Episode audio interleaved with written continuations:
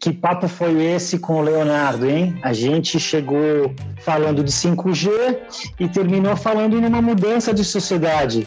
Um papo super alto astral, super positivo. Ah, eu achei o máximo, porque é, não é só uma tecnologia, né? É muito além de tecnologia. É uma mudança radical que vai acontecer na nossa sociedade e vai permitir o acesso, né, mais democratizado se todo esse desenho com 5G acontecer e todo mundo poder ter acesso, né, à telemedicina, à teleeducação. O Brasil é tão amplo, né, tão gigante, a gente precisa do 5G para avançar socialmente. Convido a todos para ver o nosso vídeo, escutar o nosso podcast e quem tiver a fim de saber um pouquinho mais sobre tecnologia, 5G e benefícios na sociedade.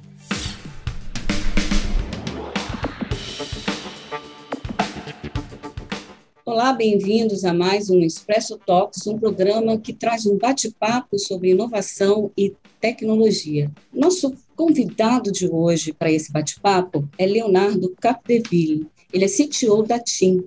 Olá, Solange, tudo bem? Prazer estar aqui, obrigado pela oportunidade. Um prazer em tê-lo aqui conosco, Leonardo. É realmente muito bacana poder saber aí de você um pouquinho mais é, do que você pensa, né, do quais são as estratégias da TIM e Solange, você quer começar aí fazendo aquela pergunta clássica?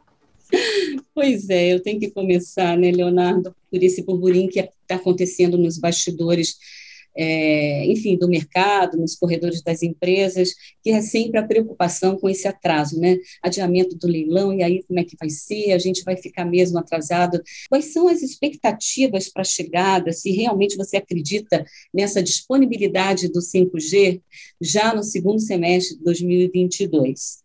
Bom, Solange, é, vamos primeiro identificar essa questão de atraso, né?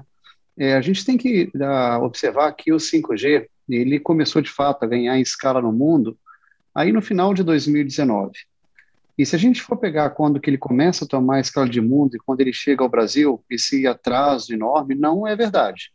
Então eu diria que a gente tem até alguns benefícios de estar entrando agora na tecnologia, que é a gente observar o que foi o início dela em outros países e talvez pegar o melhor. Parte disso estava, por exemplo, na discussão de qual, qual padrão o Brasil iria é, usar nas suas redes e a gente acabou optando pelo padrão do 5G standalone. Isso foi um debate grande que teve na Anatel na época, né, que envolveu aí, ah, vamos dizer assim, vários atores do, do mercado.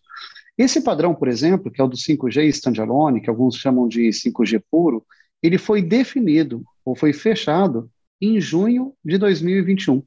Então, ou seja, nós estamos falando em termos tecnológicos praticamente de ontem. O que eu acho que é importante, mais do que se a gente está um mês ou três meses à frente ou atrás, é a gente ter a preocupação de que saia bem as regras, ou seja, que o leilão ele seja bem feito com regras claras e que permitam o desenvolvimento do 5G. E aqui é, eu queria fazer um depoimento que eu acho que se a gente observa as regras desse leilão, comparado com os anteriores, a Anatel teve um avanço enorme. A gente está falando de um leilão que não tem o caráter que a gente fala de monetização, ou seja, não é aquele caráter arrecadatório, onde se quer simplesmente pegar o dinheiro da frequência e colocar é, no, no caixa do governo, que vai aí para outras aplicações. Ao invés disso, se fez um leilão muito mais voltado para investimento, ou seja, um leilão que propicia que as empresas, ao invés de entregar é, o pagamento pela frequência, passem a investir na infraestrutura. E aí vem outro conceito também que é muito bacana em toda essa discussão, a gente teve, num determinado momento, uma participação grande do Ministério da Economia, que falou: olha, o 5G, de fato, ele é importante não apenas para o setor de telecomunicações, mas ele vai trazer uma mudança muito grande de competitividade no país. E o Ministério da Economia apontava um impacto do PIB em 2031 de quase 5%. Isso significa 250 bilhões de reais a mais pelo 5G. Então, esse debate foi importante para entender que o 5G não era mais um G, não era mais uma evolução, mas sim a oportunidade de uma revolução, e que para isso deveriam ser criadas as condições adequadas para que as empresas se focassem no investimento da infraestrutura de telecomunicações e não simplesmente, como foram os leilões anteriores, no viés arrecadatório. Maravilha, Capdeville. É, eu gostaria de pedir para você tentar explicar para quem está nos vendo aqui o que, que é essa sopa de letrinha toda, né? O que, que é DSS, o que, que é não standalone, o que, que é standalone para o usuário comum, isso não é, não é tão, tão simples, tão usual. E, e, e, fazer uma, duas perguntas em cima disso no final, que é, você acredita que a opção por uma arquitetura standalone, né, é, ela vai acabar sendo mais cara, mais custosa, e se você vê já que vale a pena um usuário teu aí da TIM, um assinante, é, poder comprar um telefone 5G hoje? Bacana. Bom, deixa eu começar talvez pelo que seja mais simples de explicar, que é essa questão do DSS. O DSS, uh, ah, vou voltar um pouquinho, né? No 4G, a gente começou operando a tecnologia numa determinada frequência. Na época era o 2.6 GHz. Com o passar do tempo, o uso do 2G começou a diminuir. E a gente, o que, que a gente fez? Pegou aquela frequência que era usada para o 2G e jogou ela para o 4G. Isso a gente chamou de refarming.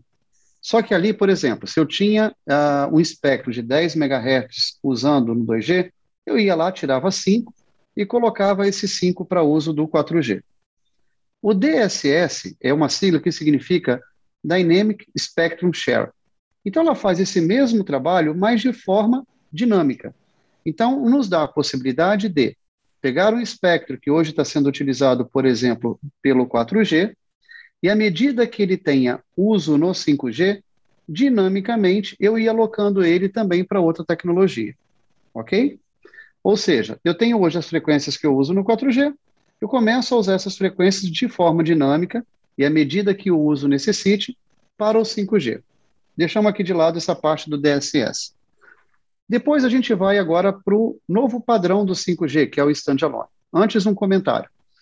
Parte da nossa expectativa com o 5G é que ele traga as capabilities, as capacidades, que é altíssima velocidade, baixíssima latência e uma capacidade de conexão de dispositivos da ordem de um milhão por quilômetro quadrado.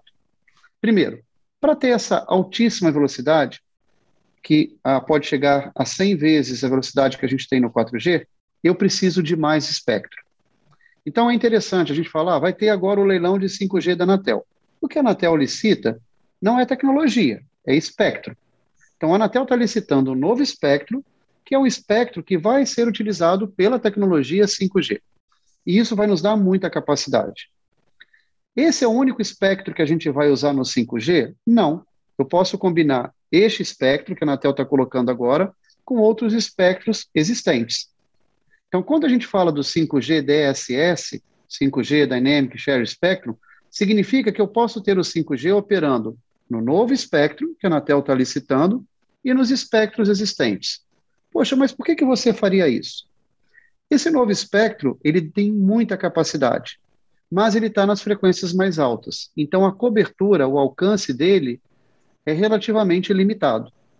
Os espectros existentes, por exemplo, 700 MHz, é um espectro que tem baixa capacidade, mas que tem um alcance muito grande. Então, o que, é o ideal? É combinar os dois espectros. Hoje, a gente não opera o 5G de capacidade, porque eu só tenho as frequências do 4G. Então, de fato, hoje a gente utiliza só o DSS na frequência do 4G. Mas essa frequência vai continuar sendo utilizada em combinação com a frequência nova que a Anatel está licitando. Aí entramos no segundo ponto. Standalone ou não standalone? O que, que isso significa? Se você fala de uma rede não standalone, você está construindo uma rede de acesso que vai estar ligada ao Core 4G. Então, você não tem uma rede única para o 5G. Você continua utilizando, em determinado momento, a sinalização do 4G. O que, que isso impacta? Você não consegue ter todo o benefício, por exemplo, da baixíssima latência com o padrão não standalone. Por quê? Para você ter a baixíssima latência, você precisa utilizar o protocolo 5G no acesso e no core. A isso se dá o nome de rede standalone, quando você tem uma rede 5G independente, ok? Eu acho que o, consumidor, o público, não precisa se preocupar com isso. Isso é tarefa dos engenheiros, de fato. E qual é a tarefa do engenheiro? É muito simples. Tendo todos esses benefícios, onde eu tenho que casar capacidade, cobertura, baixa latência, qual é a melhor aplicação para o teu uso. Agora começa a aparecer um fato novo, a famosa latência.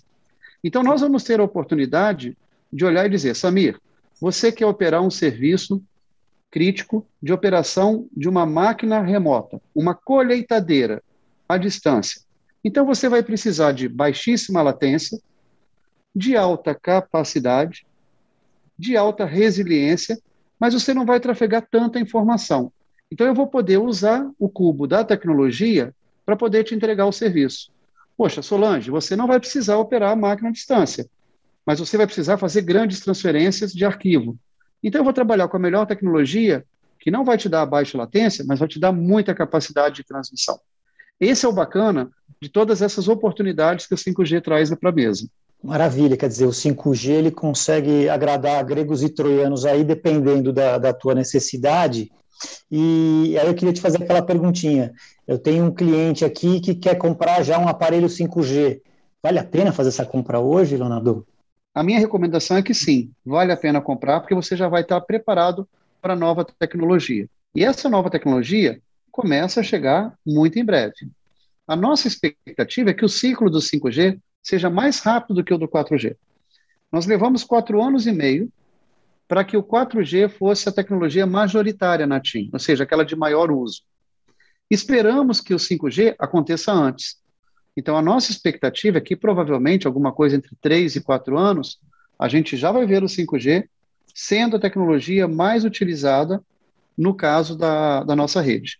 Diante de tantas é, inovações que serão possíveis, né, aplicações e tudo isso que você falou, o que, que vai acontecer na próxima década, ou enfim, ou, ou, logo ali, né, porque agora o futuro sempre se faz presente toda hora, com as outras tecnologias? O que, que a TIM tem a falar sobre isso, sobre o futuro dessas outras tecnologias? É, eu acho que essa questão do uh, ou é um falso dilema, né?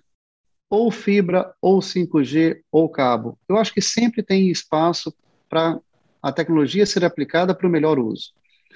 É, entretanto, o 5G, ele pela primeira vez, a gente vê uma tecnologia móvel sendo competitivo com uma tecnologia fixa.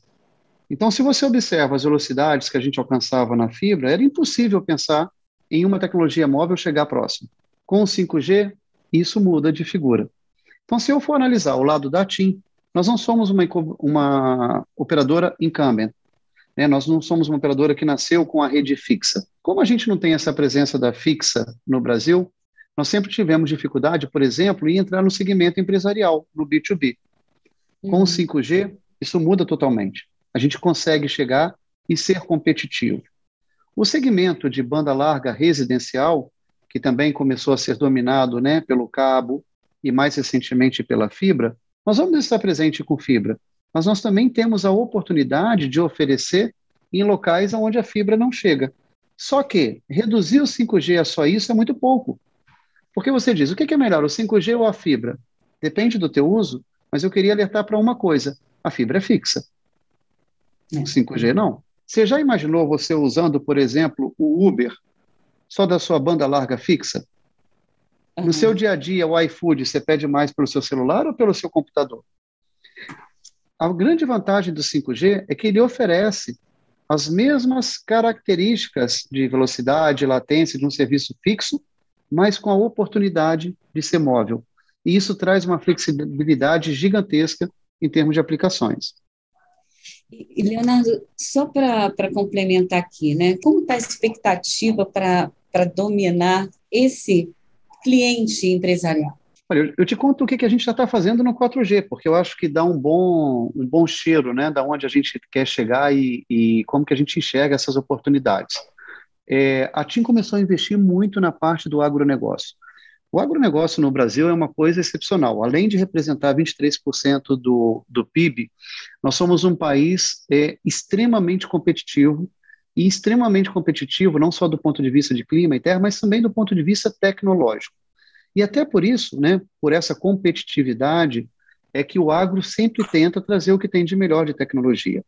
A TIM uhum. deve chegar, agora no final deste ano, a cerca de 13 milhões de hectares cobertos com 4G, numa a tecnologia que a gente chama de Narrowband IoT, que faz com que a cobertura vá além da cobertura tradicional do 4G, no agro para permitir justamente essa conectividade de máquinas e aumentar a produtividade do agronegócio.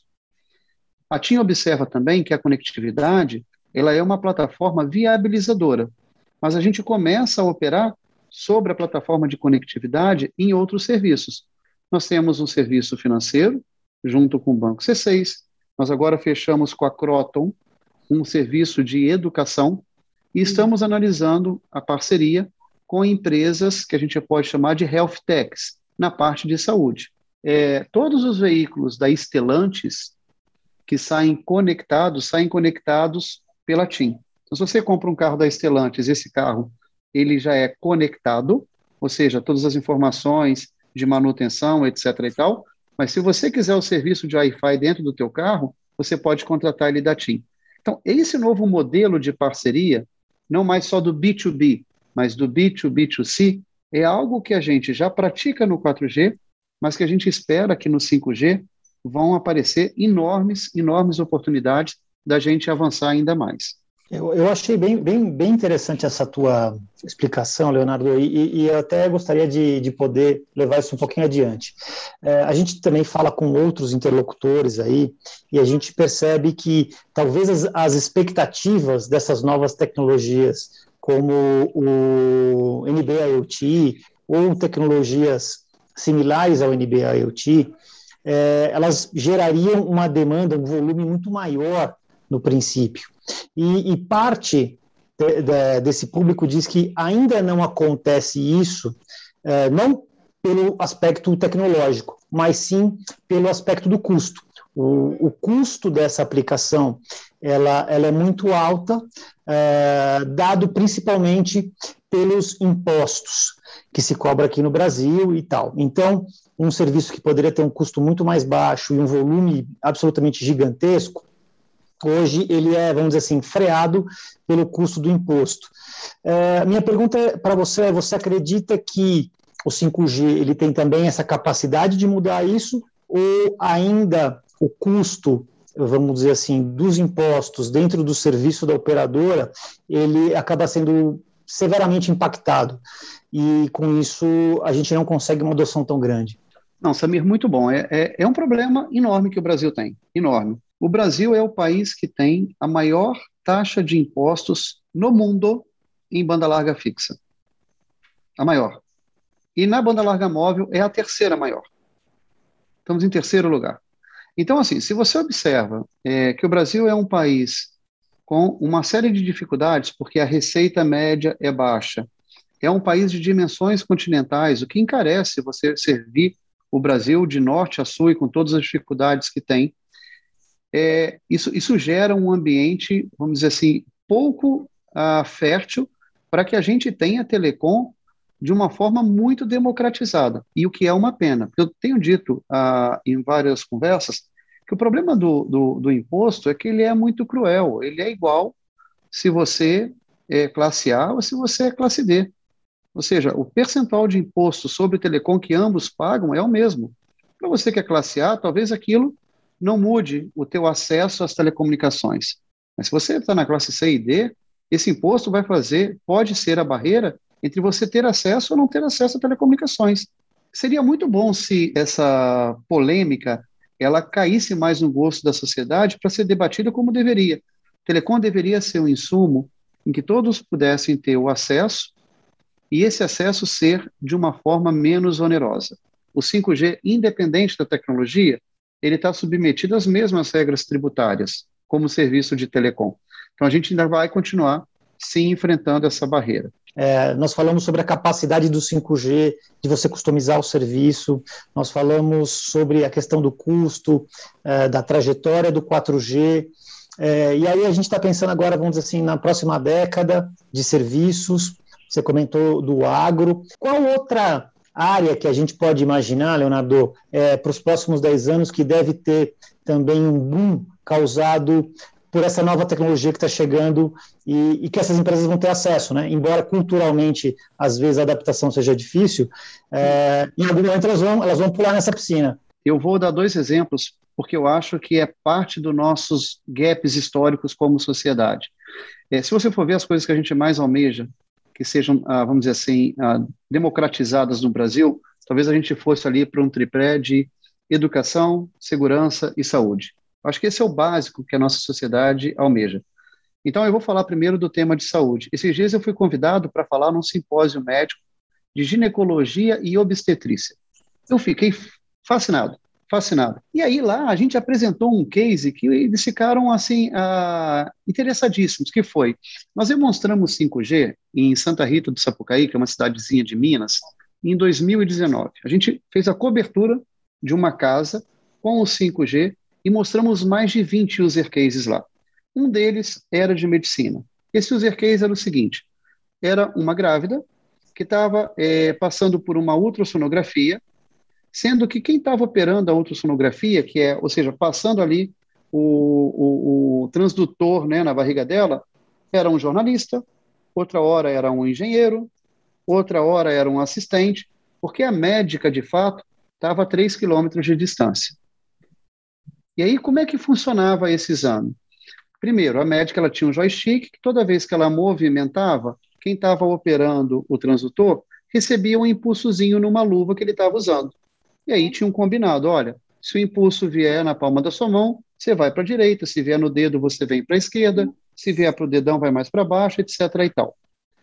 E, ainda por cima, ela conseguia ter todas as imagens chegando lá para ela, para ela poder fazer a operação normal do equipamento. Poxa, mas por que, que o 5G teve que ser usado para isso? Primeiro, quando a médica mexia o joystick, a baixa latência fazia com que imediatamente chegasse o sinal na luva de quem estava operando. Por outro lado, para que ela pudesse ter toda a qualidade da imagem que o equipamento demandava para chegar até a médica, ela tinha necessidade de ter uma conexão da ordem de 400 a 500 megabits por segundo. Nenhum desses dois requerimentos de baixíssima latência e 500 megabits por segundo seriam alcançáveis em qualquer outro tipo de tecnologia que não fosse o 5G. Mas aí, Samir, projeta isso à frente. Projeta você poder ter um hospital digital, onde os especialistas vão estar num determinado ponto, atendendo pessoas no ponto mais remoto, onde lá não necessariamente vai ter um especialista, mas pode ter um médico, pode ter um enfermeiro, pode ter um assistente. Pensa como a gente democratiza a saúde. Pensa o que é o paciente não ter mais que se deslocar milhares de quilômetros para poder ter a consulta com um especialista. Eu não sei se vocês têm ah, esses números, ah, conhecimento, o Brasil tem em torno de dois médicos para cada milhão de habitantes. Para a gente conseguir chegar a um ponto a mais, teríamos que colocar no mercado 22 mil médicos. O Brasil forma em torno de 2.500 médicos por ano. Então, para nós sairmos de dois e ir para três, podemos colocar aí na conta ter 10 anos formando médico e ninguém se aposentando para subir um ponto. Itália e Alemanha estão na ordem de 4,8, é o dobro do Brasil, com uma pequena diferença. Itália e Alemanha provavelmente cabe dentro de Minas Gerais.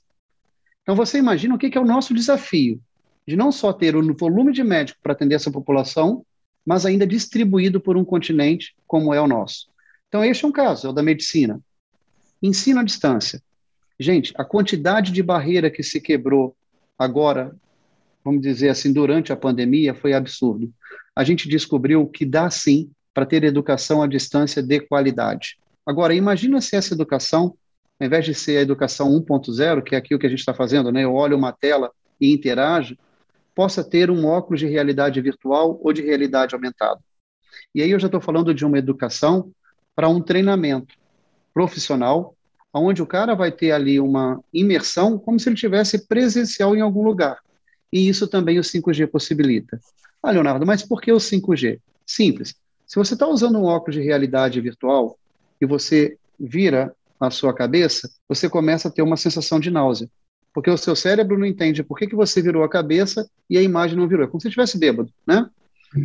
Com o 5G, a latência diminui. Então fica muito mais confortável você usar o óculos e de fato ter a sensação de que você está imerso em outro ambiente. Imagina o que é você dar um treinamento aonde a pessoa que vai estar lá em Manaus está usando um óculos desse e vendo na frente as mesmas coisas que você, onde você pode estar interagindo com ela de forma instantânea. Então, falando desses dois aspectos, a gente pode ver o que é o potencial que vem no 5G. Segurança nem se fale. Observa Nova York agora e Nova York há 15 anos atrás, você praticamente não vê policial na rua. mas tem um monte de câmera instalada. Tem um monte de câmera olhando os movimentos e sendo muito mais eficiente. Pensa com o 5G, onde você pode colocar a câmera onde você quiser, seja para um evento específico ou de forma contínua. Ou seja, gente, os ganhos que a gente pode ter nesses três pilares são brutais. Todas essas feridas em relação à, à telemedicina, especialmente, e a teleeducação, elas ficaram expostas durante a pandemia. Não tinha como discutir nem fugir disso. É este o cenário, e tecnologia existe para isso, e agora mais do que nunca com a chegada do 5G. Então, a gente tem é, a, a solução em mãos. Perfeito, Solange, concordo plenamente com você.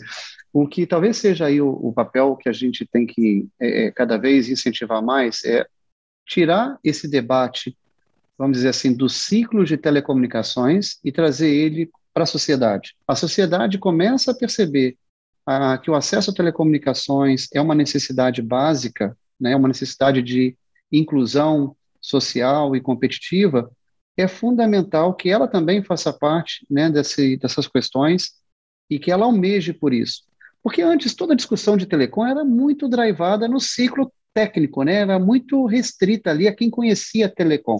As pessoas nunca se preocuparam muito em ter ou não acesso à conectividade. Poxa, era importante? Era, mas não era essencial. Agora, durante a pandemia, passou o essencial.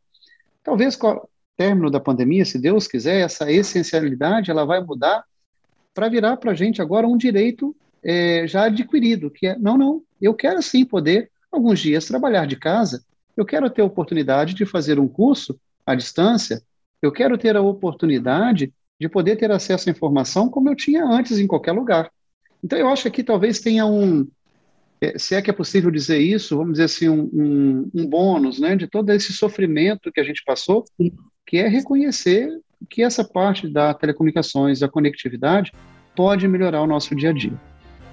Bom, infelizmente, a gente está chegando ao finalzinho. Eu gostaria de agradecer muito mesmo você, a sua participação.